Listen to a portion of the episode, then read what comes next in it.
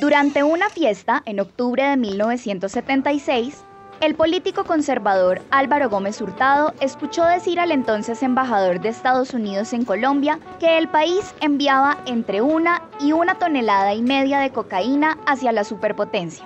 Muy pronto, y siguiendo sus instintos de periodista, publicó una editorial en su periódico, El Nuevo Siglo, titulada ¿Cómo nos cuesta, señor embajador? ¿Cómo nos cuesta? Gómez Hurtado afirmaba que la combinación entre la espectacular industria del tráfico de drogas cuya dimensión el Estado colombiano era incapaz de comprender, las leyes que prohíben su consumo y la demanda voraz de los ricos ciudadanos norteamericanos tendrían como consecuencia unos enormes costos sociales para Colombia y la corrupción definitiva de sus frágiles instituciones democráticas. 45 años después de las palabras premonitorias del dirigente conservador, los colombianos conocemos los sacrificios colectivos que nuestra sociedad ha hecho en medio de la guerra contra las drogas. En 2020, Colombia tuvo la capacidad para producir 1.228 toneladas de cocaína, según las estimaciones de las Naciones Unidas. Somos al mismo tiempo el principal productor de cocaína del mundo y uno de los estados más comprometidos con el enfoque prohibicionista de la política antidrogas internacional. En el séptimo capítulo de Humano Podcast hablaremos de una de las consecuencias más graves de la guerra contra las drogas en Colombia, la violación sistemática de los derechos humanos y la falta de compromiso por parte del Estado para cumplir con sus obligaciones internacionales en la materia. Mi nombre es Edgar Quintero. Y el mío es Laura Parada. Humano Podcast es un proyecto en el que analizamos diferentes realidades, llevando hasta tu oído investigaciones, reflexiones, conversaciones y debates con un enfoque de derechos humanos. Bienvenidos. El mayor enemigo que ha tenido la construcción de la paz en Colombia es el narcotráfico. A más coca, menos paz, podríamos decir, ha sido la ecuación dolorosa con la que ha tenido que vivir nuestro país durante muchas décadas. El pasado 9 de junio, el presidente Iván Duque celebró la reducción del 7% de las hectáreas de coca cultivadas en el país entre el 2019 y el 2020. La cifra fue tomada de los datos preliminares del informe de la Oficina de Naciones Unidas contra la Droga y el Delito, que monitorea las regiones del país afectadas por los cultivos ilícitos. El presidente Duque destacó que por tercer año consecutivo los cultivos de hoja de coca han disminuido.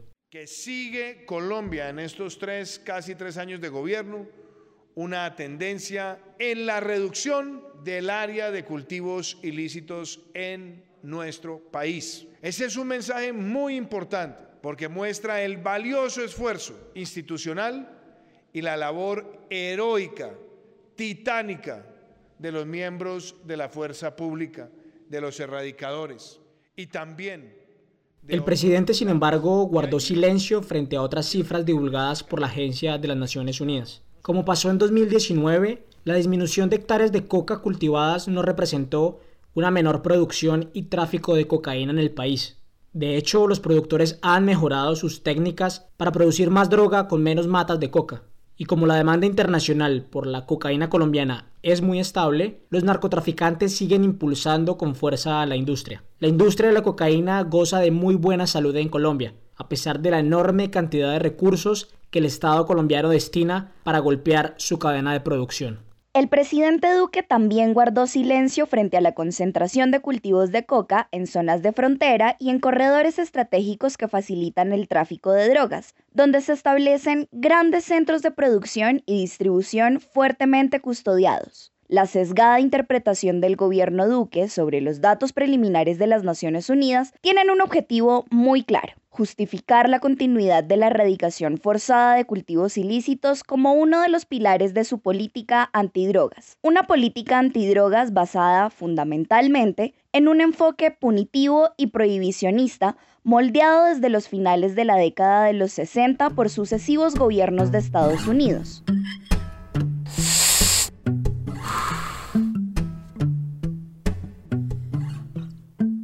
En su libro sobre la historia del tráfico de drogas en Colombia, el historiador James Herdenson cita un documento del gobierno de Estados Unidos sobre el control al abuso de drogas, publicado en 1975, que no incluye a la marihuana y a la cocaína porque las consideraba sustancias menos peligrosas. La fecha del documento es sorprendente porque unos años atrás, en 1971, el presidente Richard Nixon pronunció el famoso discurso en el que declaró la guerra contra las drogas. Una guerra sostenida, en principio, en contra de la marihuana que llegaba desde México y Jamaica y que consumían de forma masiva los grupos de jóvenes hippies que se oponían radicalmente a la guerra de Vietnam y al gobierno conservador de Nixon.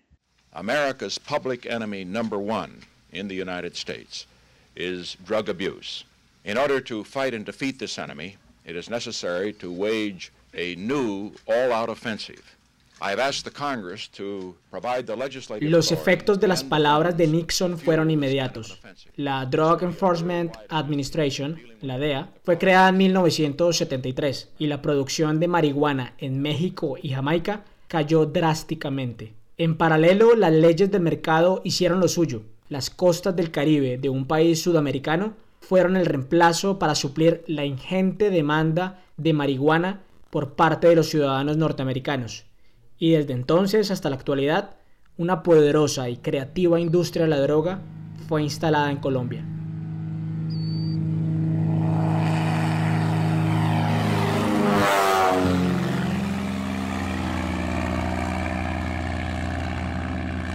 Las contradicciones de la política contra las drogas de Estados Unidos fueron resueltas a favor del enfoque punitivista y prohibicionista inaugurado por Richard Nixon un enfoque que fue apoyado ampliamente por las élites políticas colombianas, amenazadas por múltiples grupos armados financiados por la droga, y cuyo legado ha sido una violación sistemática a los derechos humanos de los colombianos, sobre todo los derechos humanos de los colombianos más vulnerables, que perdura hasta hoy. La Oficina de Naciones Unidas contra la Droga y el Delito reconoce que dentro de la guerra contra las drogas siempre existe un riesgo de que las acciones de los estados causen un impacto negativo sobre los derechos humanos, estas vulneraciones se han normalizado como efectos colaterales.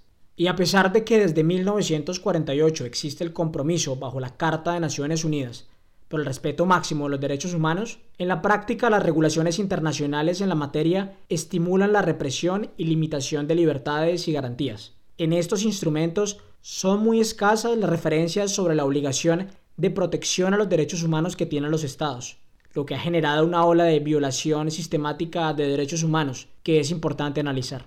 Quienes han recibido el mayor impacto de esta guerra son los eslabones más débiles de la cadena de tráfico, que con frecuencia hacen parte de poblaciones minoritarias y vulnerables, los consumidores, los distribuidores menores, los pequeños agricultores y las poblaciones indígenas que usan ciertas sustancias en sus prácticas ancestrales son los más afectados. Mientras tanto, el lavado de activos y los grandes capos del narcotráfico siguen delinquiendo y logran permear las instituciones públicas la elección del narcotraficante Pablo Escobar Gaviria como representante a la Cámara en 1982 y el proceso 8000, que fue la investigación judicial por el ingreso de dineros del narcotráfico a la campaña del entonces candidato presidencial Ernesto Samper en 1994, son dos de los ejemplos más notables de la capacidad del narcotráfico para corromper al Estado. ¿Y en dónde encontramos a los más perjudicados en sus derechos humanos dentro de esta guerra? ¿Quiénes son?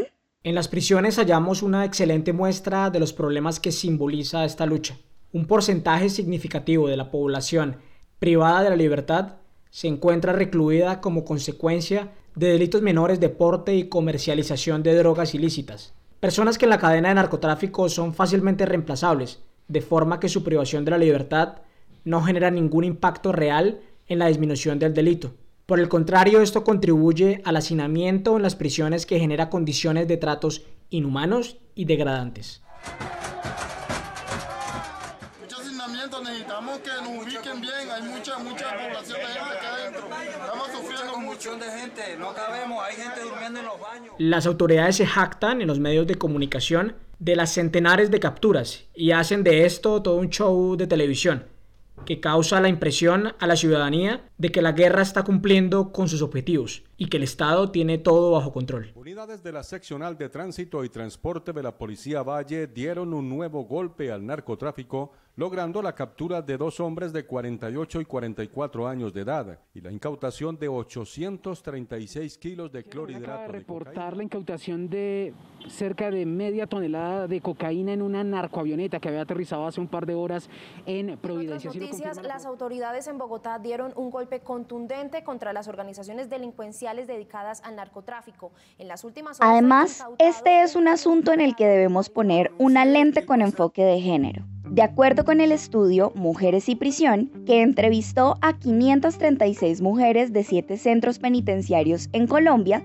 el principal delito por el que las mujeres entrevistadas se hallan en prisión es por delitos relacionados al tráfico de drogas, principalmente la venta, el transporte y el almacenamiento. De las 225 mujeres que reportaron estar recluidas por estos delitos, el 35.1% fueron capturadas la primera vez que cometieron la conducta delictiva. Imagínense, la mayor motivación para delinquir era ganar mucho dinero.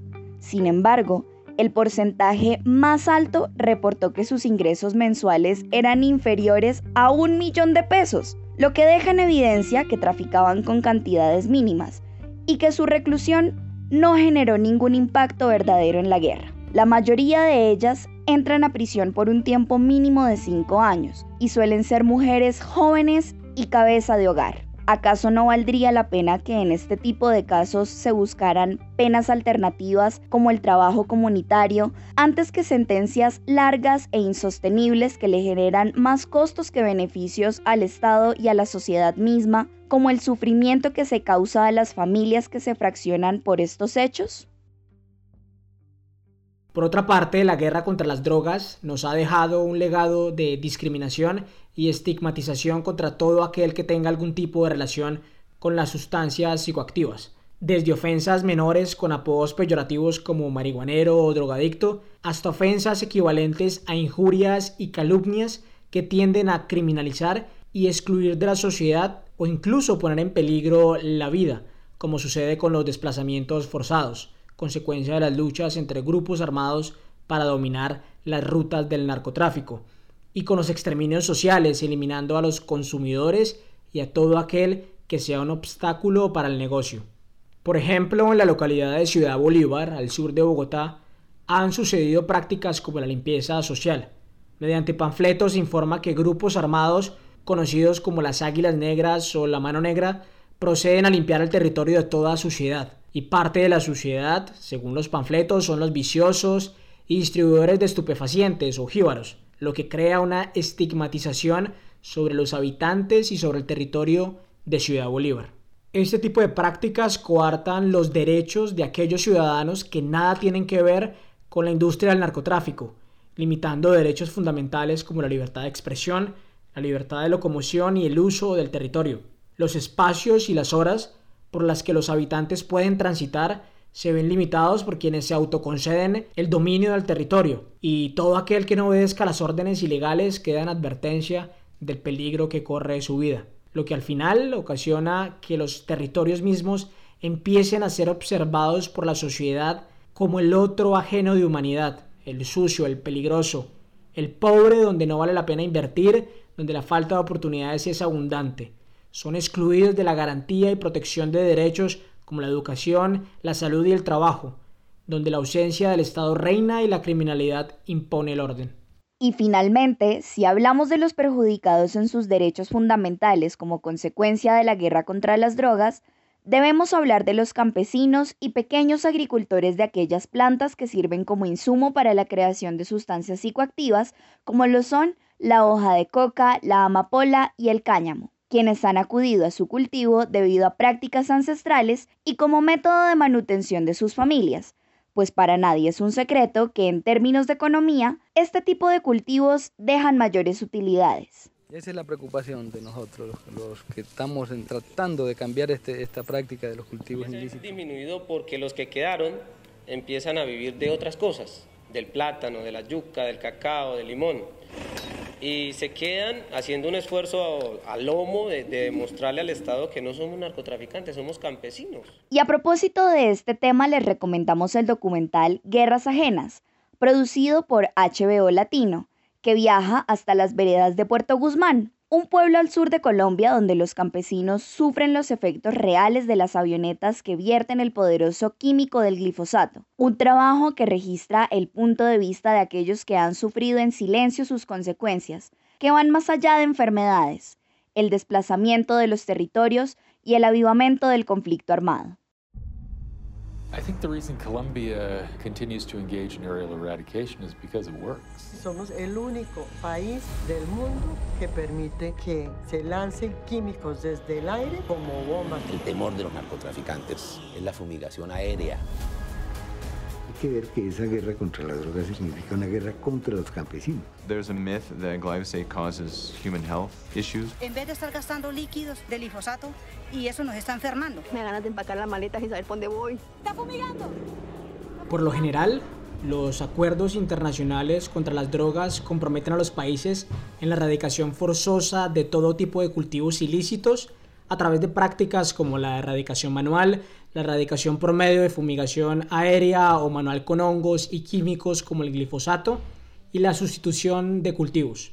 Desde el 2000, el Estado colombiano ha utilizado la aspersión aérea con glifosato como una de sus principales estrategias para la erradicación de cultivos. En 2015, el gobierno de Juan Manuel Santos interrumpió las aspersiones con glifosato debido a un informe de la OMS que declaraba la sustancia como potencialmente cancerígena y en 2017 la Corte Constitucional limitó las condiciones de su uso debido a posibles riesgos para la salud. Mataba la coca, mataba el plátano, la yuca, la caña. A uno personalmente le caía, a unos, a campesinos se han muerto porque eh, les ha caído la huimiga en, la, en, la, en el cuerpo. La Corte ordenó que se realicen investigaciones científicas por un órgano independiente y que se respete el mecanismo de consulta previa en las comunidades étnicas que se puedan ver perjudicadas, así como la creación de cuerpos gubernamentales que reciban las denuncias por posibles daños y tramiten las reparaciones colectivas e individuales.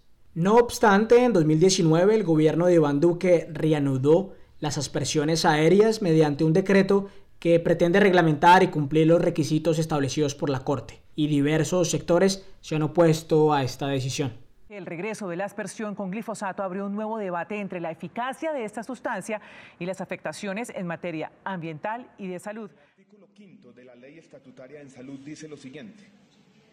El Estado, abro comillas, el Estado tiene la obligación de, primero, abstenerse de afectar directa o indirectamente el disfrute del derecho fundamental a la salud.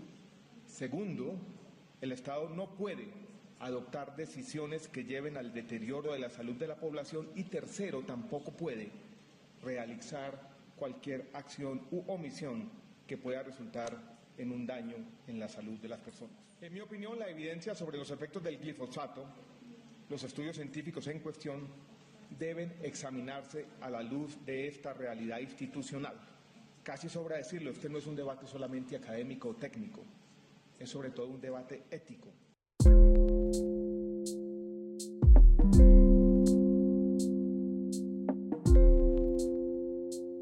La ONU considera que la mejor solución para los cultivos ilícitos es la sustitución de cultivos, tal como se consagró en el acuerdo de paz celebrado en 2016 entre el gobierno colombiano y la guerrilla de las FARC. Sin embargo, el actual gobierno decidió dejar de apostarle a esta solución, incumpliendo el acuerdo y dejando a miles de familias a la espera de comenzar nuevos proyectos productivos que satisfagan sus necesidades. Entonces, ¿cómo crear una política de control de drogas con un enfoque de derechos humanos? Consideramos que es necesario librarnos del nombre guerra contra las drogas. Las guerras son sinónimo de sangre y muerte, donde los daños colaterales contra ciudadanos inocentes están presentes y son aceptables en nombre de la lucha, para posteriormente centrar los enfoques represivos únicamente en contra de los grandes capos de la narcomafia, fortaleciendo los cuerpos investigativos, enfocados en el lavado de activos y en la extinción de dominio de las fortunas obtenidas por medios ilícitos. Debe también adoptarse un enfoque que prime la prevención antes que la represión, donde la pedagogía sea un pilar fundamental que está a cargo de instituciones educativas, organizaciones civiles y sin duda de cada hogar. Hoy es imposible tapar el sol con un dedo el mercado de las drogas ha crecido, su consumo y producción van en aumento. Un mundo sin drogas es una utopía irracional, y si 50 años de guerra no han hecho la diferencia, ¿por qué seguir haciendo más de lo mismo? Existen países que están cambiando sus horizontes, como ha sucedido con Portugal, Holanda y Canadá donde las políticas de drogas se están ejecutando desde un enfoque de la salud pública y la regulación estatal para su consumo y comercialización. En Colombia, este enfoque se refleja brevemente en la despenalización de la dosis personal desde 1994, cuando la Corte Constitucional expresó que el consumo personal es algo propio de la esfera individual, donde prima la autonomía y el libre desarrollo de la personalidad. El entendimiento y aplicación de toda política de control de drogas debe apegarse estrictamente al respeto de los derechos humanos, creando un enfoque diferencial respecto de todos aquellos grupos poblacionales que han sufrido las peores consecuencias, así como la creación de penas alternativas y restaurativas que se dirijan a la creación de beneficios para la sociedad en general, como lo es la sustitución de cultivos y la generación de penas alternativas como el trabajo comunitario. Hasta el momento, el balance nos ha mostrado que la cura está siendo aún más grave que la enfermedad. Quizás los cambios no surjan de la noche a la mañana. Sin embargo, no dejemos que se haga más tarde. El panorama de la lucha contra las drogas exige un cambio ya y Colombia tiene la autoridad moral para liderarlo. La idea original de este podcast es de Laura Parada y de quien les habla Edgar Quintero. La investigación, el guion la narración, la edición y hasta la publicidad también. Sara Mesa nos ayudó con el diseño sonoro. Este es nuestro séptimo capítulo y si les gusta, estaría buenísimo que lo compartan en sus redes sociales. También nos pueden seguir en Instagram como Humano Podcast y allí nos pueden saludar, comentar y criticar. Estamos en las principales plataformas de audio como Spotify, Apple Podcasts y Google Podcast. Y si no tienen ninguna, también colgamos los capítulos en YouTube. Gracias por llegar hasta acá y nos escuchamos en 15 días en otro episodio de Humano Podcast.